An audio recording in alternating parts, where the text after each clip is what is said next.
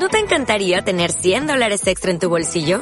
Haz que un experto bilingüe de TurboTax declare tus impuestos para el 31 de marzo y obtén 100 dólares de vuelta al instante. Porque no importa cuáles hayan sido tus logros del año pasado, TurboTax hace que cuenten. Obtén 100 dólares de vuelta y tus impuestos con 100% de precisión. Solo con Intuit TurboTax. Debes declarar para el 31 de marzo. Crédito solo aplicable al costo de la presentación federal con TurboTax Full Service. Oferta sujeta a cambios o cancelación en cualquier momento. El 4 de julio del 2015, todo Chile estaba pegado a la televisión. La Roja había llegado a la final de la Copa América. La disputaba ante Argentina. Mantuvo el arco en cero con alargue y todo y habían llegado a los penales. Alexis va y la pica. Todos tensos. ¿Hasta qué?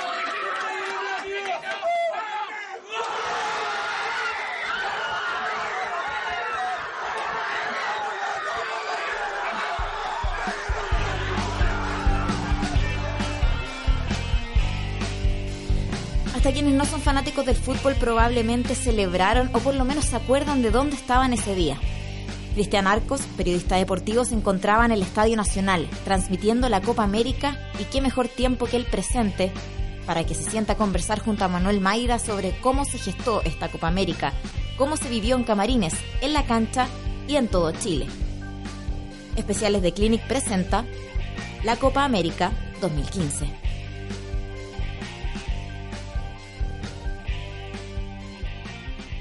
No sacamos nada con seguir jugando bien y no ganar.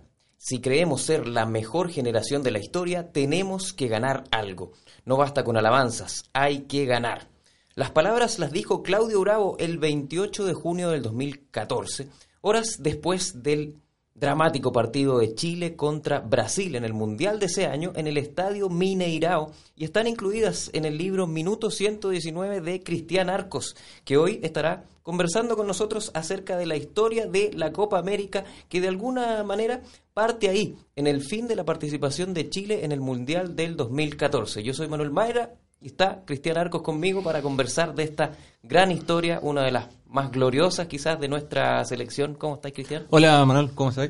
Sí, es verdad, esa, esa, esa Copa América en rigor parte con la eliminación del Mundial. Parte, eh, el proceso viene mucho antes, ¿no? Pero pero esas palabras que dice que dice Bravo en el camarín en Belo Horizonte después de los penales, el equipo estaba muy convencido de que podía pasar en, el Mundial de Brasil.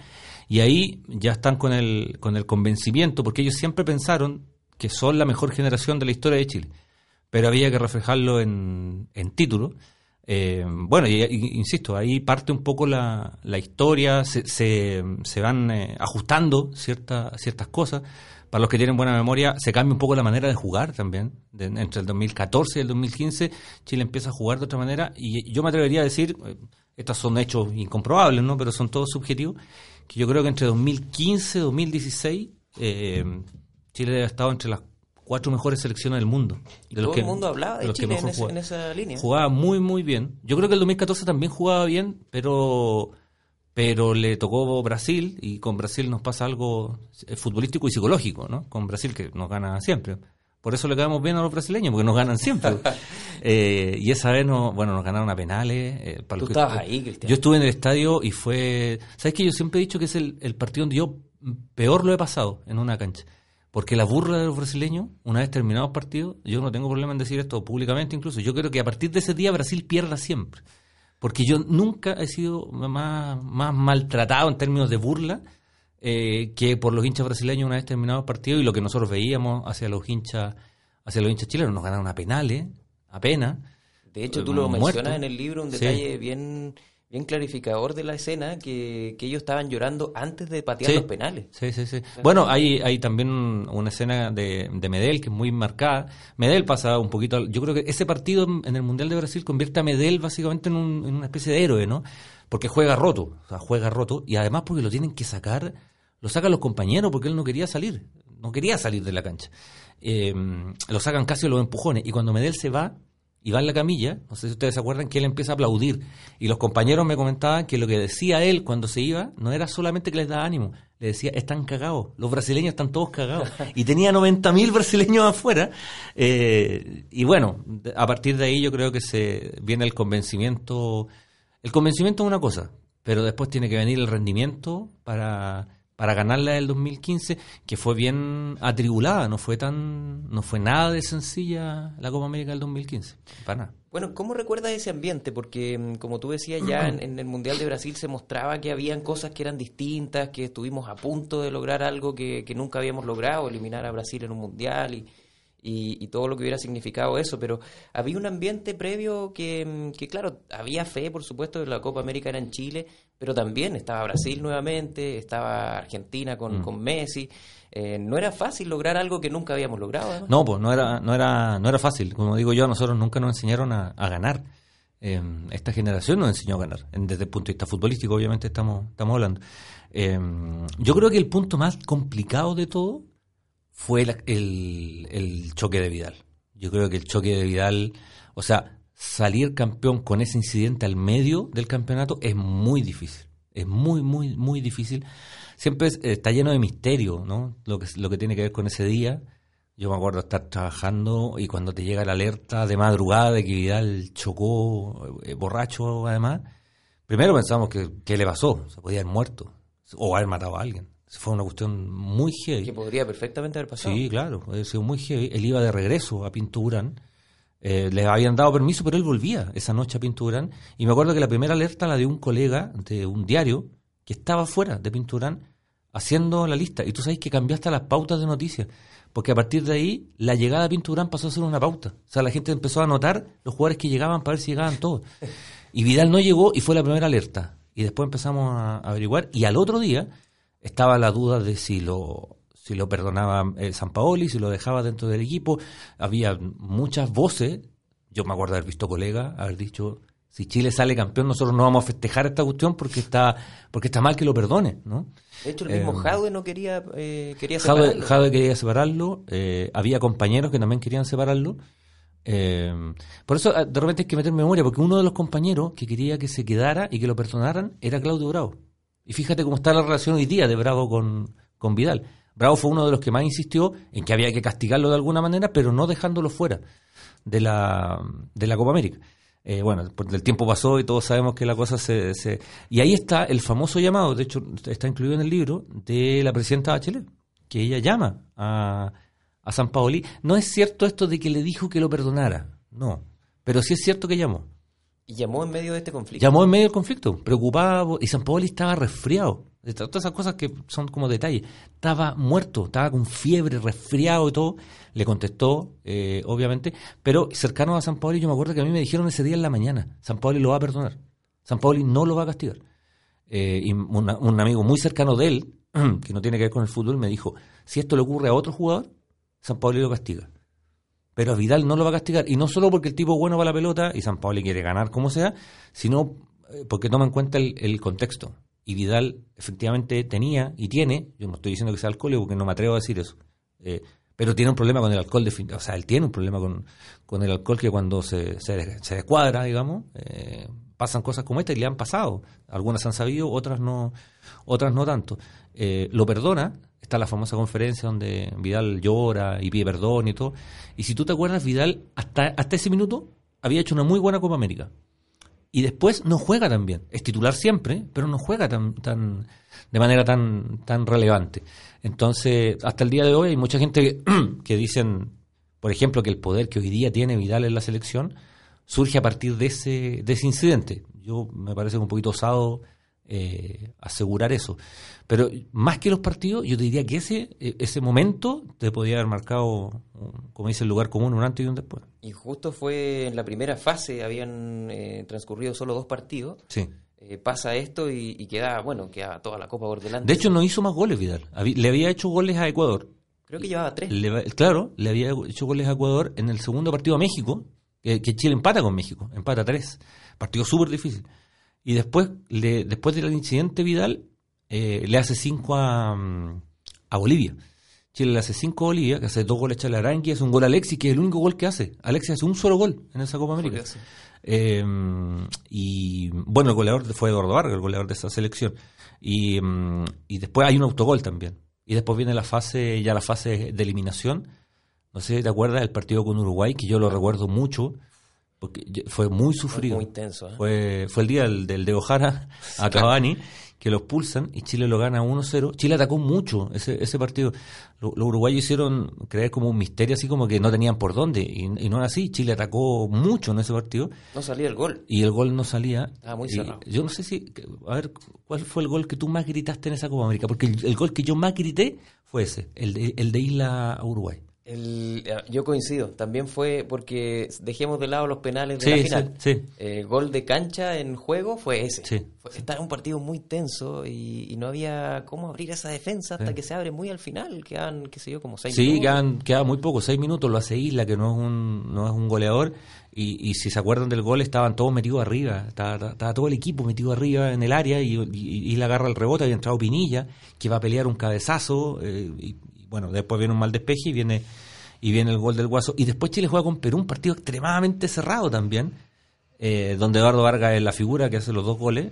El segundo un golazo, un golazo, pero ya para volverse loco. Partido complicado además porque no, nos empataron y también se empezaba a ir el partido. Y... Ahí Perú empezó como a mostrar las señales de que iba, de que venía bien y de hecho después termina clasificando al mundial y Chile no. Eh, ya, ya estaba Gareca de entrenador, Guerrero estaba de centro delantero, un delantero formidable. Bueno, y después viene el día de la final donde, donde pasan pasan todos los fantasmas pasan todos los fantasmas encima. Eh, yo no sé si se acuerdan, pero antes de los penales, en el último minuto de la largue, a Higuaín se le da un gol solo. Solo, solo, solo, solo. ahí sí que nos rondaban los fantasmas. Era, era un pase que la agarra Messi por la izquierda, se pasa hasta los guardalíneas, o sea, se pasa a medio mundo, eh, y tuvimos, entre comillas, suerte de que no le quedó a Messi para definir, sino que él tira al centro, eh, Bravo cacha que no llega, así que se va a cubrir el primer palo.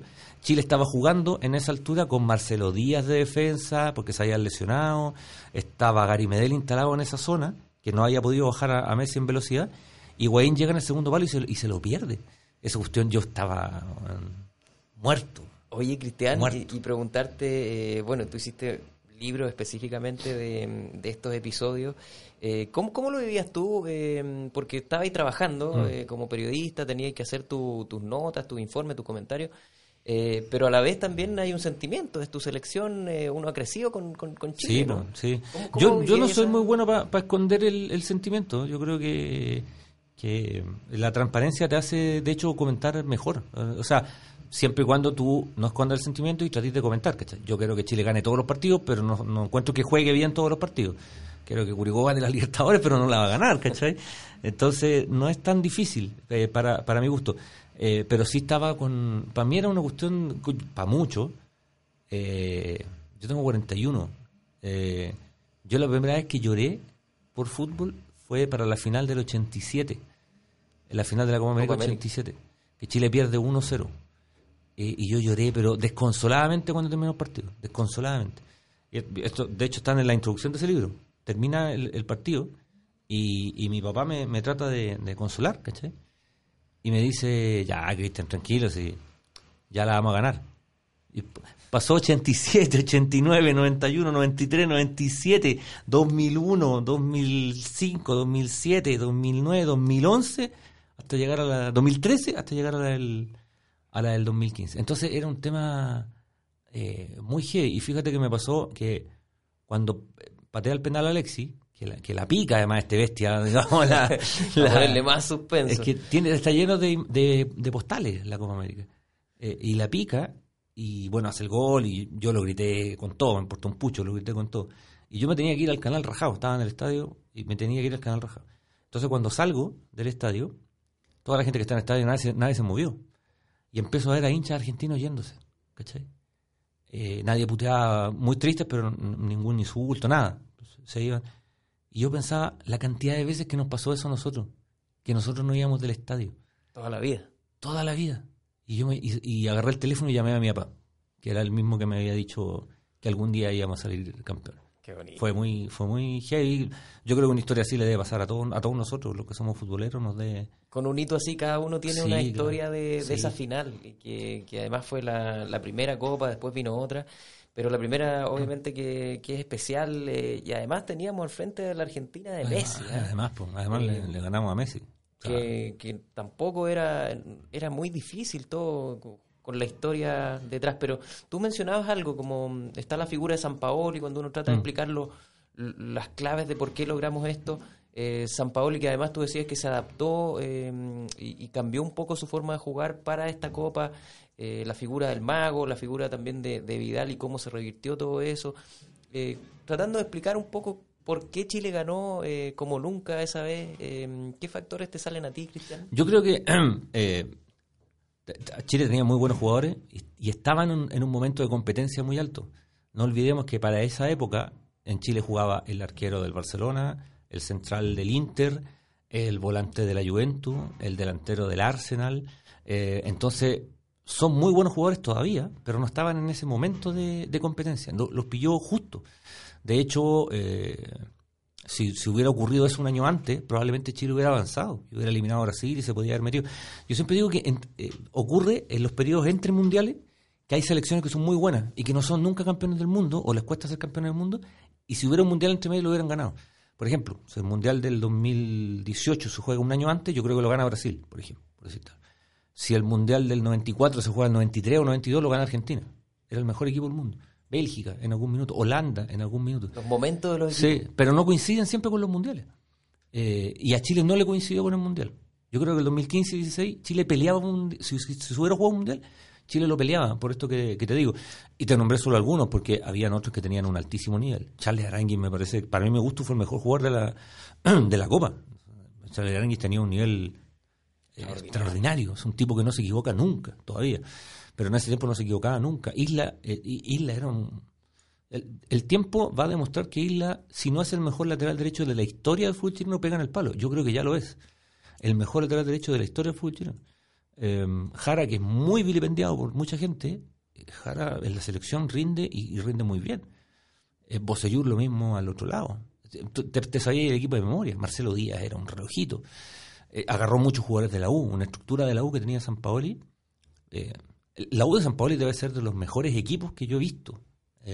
y trasladó un poquito eso a la, a la selección y le sumó mejores jugadores mejores jugadores todavía. Eduardo Vargas es otro jugador que tiene una carrera muy extraña porque en sus clubes nunca ha logrado brillar, a excepción de la U, de la manera como lo hace en la selección. En la selección es un tipo calado.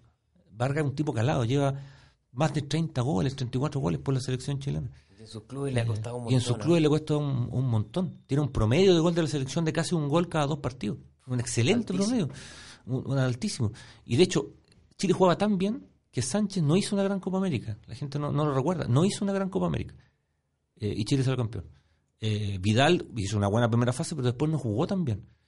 Eh, pero apareció el soporte colectivo. Eso tenía, siento yo, el equipo del 2015, además de, un convencimiento, lo mental juega juega mucho. Medel lo que jugó en esa Copa América. Era, esa Copa América lo que jugó Medel. a un nivel, pero ya Extraordinario. Collante. Y Cristian, precisamente eso para terminar quería mm, eh, comentarte, ¿no? El factor mental. Eh, y hay una imagen que, está en tu libro que, mm, describe muy bien eso, ¿ah? que, cuando tú entrevistas a Alexis Sánchez con 15 años o ah, quizás menos, él te dice, yo quiero ser el mejor en mi puesto, quiero ser campeón quiero ser campeón del mundo. Eh, y, y, luego esa frase la va acompañando en toda su carrera y cuando, claro, se transforma en uno de los mejores delanteros del mundo. Y es algo que, que de alguna manera los referentes de, de esa selección em, lo decían, ¿no? Mm. Tenían esa mentalidad ganadora, que también debe ser un factor importante para esta Copa. Sí, yo creo que, que, hay un cambio de mentalidad eh, eh, nacional, ¿cachai? Este tipo de jugadores, la edad que tienen, se criaron viendo a, a Sala y Zamorano, Francia 98. Por eso yo siempre digo el Mundial de Francia es tan importante en la historia del fútbol chileno Chile avanzó una fase, lo golearon y todo, pero, pero era la vuelta de Chile al Mundial después de mucho tiempo y con dos bestias arriba, que eran Sala y, Zamorán. Tipos que eran conocidos en Europa, no eran solo que jugaban, los tipos la rompían en Europa, los dos. Entonces, esta generación prendía la tele y veía goles de Zamorano, veía goles de Sala, veía al Chino Río ganar, eh, ser número uno del mundo, veía a Masui González ganando medalla olímpica. Entonces los tipos crecen con una mentalidad ganadora diferente a, las que, a los que tenemos más edad o sea, mi ídolo era Caselli, que se le fue un penal. Mi otro ídolo se cortó la ceja y nos dejó fuera un mundial. Eh, entonces son referentes, los referentes son súper importantes, son emblemas distintos. Tú hablas hoy día con un cabro de 15 años, 20 años. Yo hablo con, mi hijo y hoy vamos a jugar con Alemania, le ganamos. ¿Cachai? Y yo, yo estoy pensando en poner dos líneas cuatro, ¿cachai? En, si hacemos un gol, tiremos uno para atrás. No, hay una mentalidad. A mí me tocó reportear mucho estos jugadores desde el Mundial Sub-20, porque esa es la base de, Canadá. Y son cabros que tú jugás al tacataca con ellos y te quieren ganar. O sea, si hay algo que esta, si hay algo que esta generación puede ser muy crítica en muchas cosas, ¿eh? Que el ego se le fue a la cabeza, que ganan muchas lucas, que hacen lo que quieren, todo lo que tú quieres. Futbolísticamente han bajado, lo que es lógico eh, pero hay algo que estos no pierden y es que son terriblemente competitivos. A estos no les gusta perder ni, ni, ni, a la play. O sea, son brutales, son brutales, quieren ganar todo, todo, todo, todo, todo, todo, todo todavía. Entonces me parece que eso para mí es lo más importante, aparte que son buenos, porque no sacáis nada con tener buena mentalidad, si no eres bueno. Son extraordinarios algunos de ellos y otros muy, muy buenos, pero el cambio de mentalidad es esencial. Cristian Arcos, un gusto conversar y revivir la, historia de la primera Copa que ha ganado Chile, eh, la Copa América del 2015, acá precisamente en nuestro país. Y nos encontramos en un próximo especial de Copa América para revivir la segunda Copa, la otra Copa que tú también ahí estuviste muy, muy cerca. Sí, dale.